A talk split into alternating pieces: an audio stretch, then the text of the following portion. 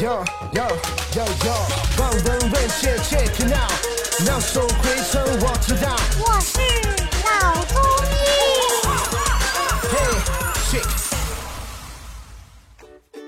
本节目由上海团市委、上海中医大、上海青联、上海医卫青联、辣椒智库联合出品，由上海徐浦中医医院特别支持，喜马拉雅独家播出。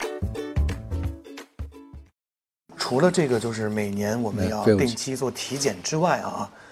要时刻的监控自己的身体状况之外，去防患于未然。在日常的生活当中，有哪些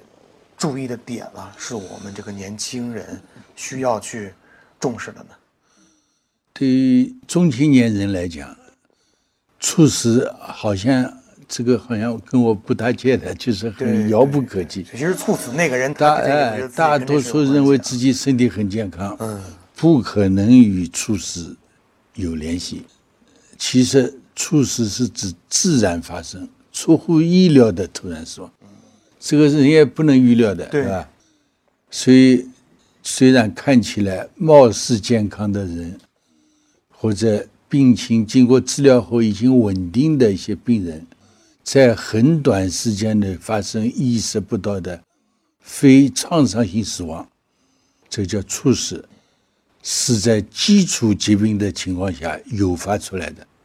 而年轻人的猝死大部分是心源性的，这个在生活调试方面呢，一个是吸烟、酗酒，生活不规律，工作压力大，正是这些不良的生活习惯，给心血管病发生埋下了隐患。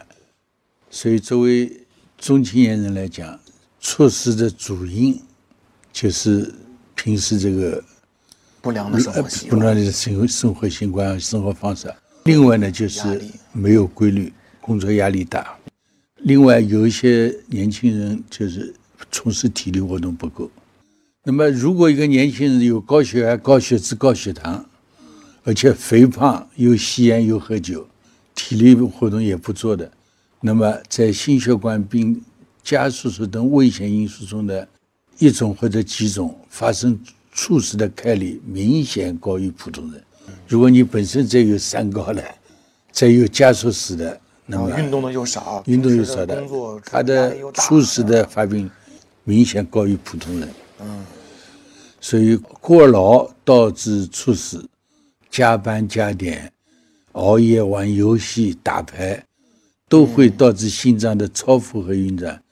身体的很多器官都得不到休息，会发生猝死。所以说，我们保证休息时间，保持乐观的情绪，避免紧张，定期体检是非常重要的。